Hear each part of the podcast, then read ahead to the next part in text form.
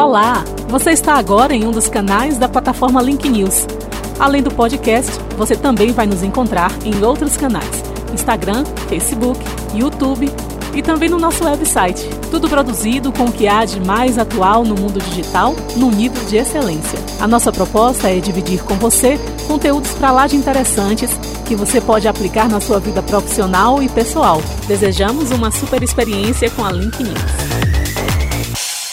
Você vai ouvir agora um conteúdo no quadro Na Ponta da Língua com a professora Cris Machado. Oi, gente, sou Cris Machado, professora de língua portuguesa e estou de volta com o nosso programa Na Ponta da Língua. Hoje nós vamos falar de uma classe gramatical que todo mundo tem dificuldade, tanto na oralidade quanto na escrita. E hoje a minha dica vai em particular para o uso do pronome na escrita, principalmente aquelas pessoas que farão concurso público, farão prova de vestibular, tenham muito cuidado com o uso do pronome. É uma classe gramatical cheia de regras e pelo fato de aqui, ó, na língua coloquial do dia a dia, nós esquecemos essas regras, passamos por cima, por cima delas e quando nós vamos fazer uma prova, nós não nos lembramos das regras. Então nós vamos começar pelo famoso pronome demonstrativo mesmo. Gente, a palavra mesmo, ela só pode ser usada enquanto pronome para se dirigir ao ser. Por exemplo, Cristiane mesma, ele mesmo e nós mesmos. Gente, mesmo nunca pode ser sujeito. Eu vou dar um exemplo para vocês. A motocicleta colidiu com o carro, vírgula, o mesmo ficou danificado. Isso nunca pode acontecer mesmo na língua portuguesa, nunca poderá funcionar como sujeito.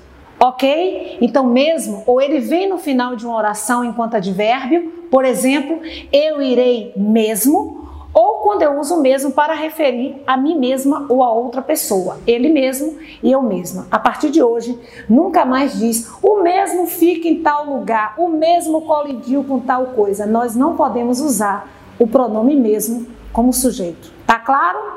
Segunda dica do dia. Vocês já observaram que nós só usamos o pronome demonstrativo esse, essa blusa, essa casa, esse lugar? Vou dar uma diquinha para vocês, hein? Os pronomes demonstrativos este, esse e aquele são usados em duas situações: para falar de espaço físico e de tempo. Este ano, esta gravação, este momento, este programa. Então, este é um pronome demonstrativo que nós usamos para o tempo presente, o tempo de agora, ok? E espaço também. Eu estou sentada nesta poltrona. Então, espaço físico, este está próximo do falante. Agora vamos para esse. Esse é o pronome que eu vou utilizar para dar ideia de passado. Vamos supor que nós nos encontramos no mês de junho. Então eu vou dizer: Você lembra quando nós nos encontramos nesse mês em que era o São João? Então o mês que é passado é esse, é nesse. E o esse e o nesse em localização de espaço é quando algo está na mão da pessoa com quem se fala. Então, se eu estou aqui conversando com Joaquim, Joaquim está aí com a mochila na mão. Eu falo, Joaquim, me dê, por favor, essa mochila. Agora, se estiver próximo de mim, como eu disse há pouco, é esta caneca. Mas a mochila está na mão de Joaquim, é essa mochila. Agora, se você quer falar do passado, ó, remoto, lá em 1900 antigamente, ó, do tempo você vai usar aquele, naquele, aquilo. Então você vai dizer, por exemplo, quando você vai para a Bíblia, as passagens bíblicas dizem assim: naquele tempo, Jesus se reunia com seus discípulos à porta do templo. Gente, Jesus passou há dois mil anos.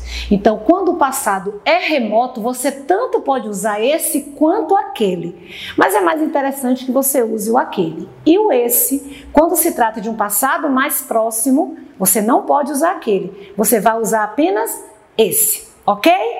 Agora vamos para a terceira dica e uma das dicas mais importantes para mim: o uso do mim. Gente, me não é Jane, tu não é Tarzan, ok? Me não pratica ação. Mi é pronome oblíquo tônico. Pronomes oblíquos tônicos só podem vir no final de ideias e acompanhados por preposição. Então eu não posso dizer eu vou à rua para mim tomar um sorvete. Mim não toma nada, quem toma sou eu. Eu posso dizer que você fez uma bela festa para mim. Olha a preposição e o mim no final de uma ideia. Nunca mais diga, não, eu vou ali, vai aonde? Ah, rua fazer o quê? Eu vou ali para mim tomar um sorvete. Você, você é Tazan? Parente de Jane? Querida, a partir de hoje, lembre-se: quem toma não é mim, quem toma sou eu. Beleza? E a nossa última dica vai para os pronomes tu e você. Tu e você são pronomes de segunda pessoa, são pronomes pessoais. Tu do caso reto e você, que é um pronome de tratamento. Por que, que eles são pronomes de segunda pessoa? Porque a segunda pessoa é a pessoa com quem se fala. Eu é a pessoa que fala, tu é a pessoa com quem eu falo. Só que na escrita a concordância desses dois pronomes se difere. E quero dar uma dica: isso cai muito em prova de concurso público e as pessoas erram muito, porque é, é um conteúdo que está dentro do assunto de concordância. Portanto, é uma dica muito valiosa. Quando você usar o tu na segunda, devem estar na terceira. Mas, Cris, espera aí, você não é um pronome de segunda pessoa, só que é um pronome de tratamento. Ele, você, você, senhora, senhorita, vossa eminência, vossa reverendíssima, não importa.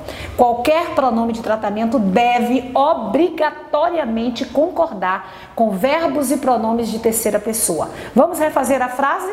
Você se torna eternamente responsável por aquilo que cativa segunda pessoa. Você concorda com terceira pessoa. Gostaram das dicas de hoje? Espero vocês no próximo programa. Quer uma dica especial? Me diga o que, é que você quer ouvir de mim. Fale que eu atenderei o seu pedido. Acompanhe a nossa plataforma, LinkedIn. Vamos ficar ó, coladinho, juntinho e beber dessa fonte do conhecimento. Até a próxima. Agradecemos a sua escuta. Este conteúdo na íntegra está disponível em vídeo no nosso canal no YouTube, Link News Oficial. Se você gostou, curta e se inscreva nos nossos canais e compartilhe. Estamos nas redes sociais como Link News Oficial. Até o próximo!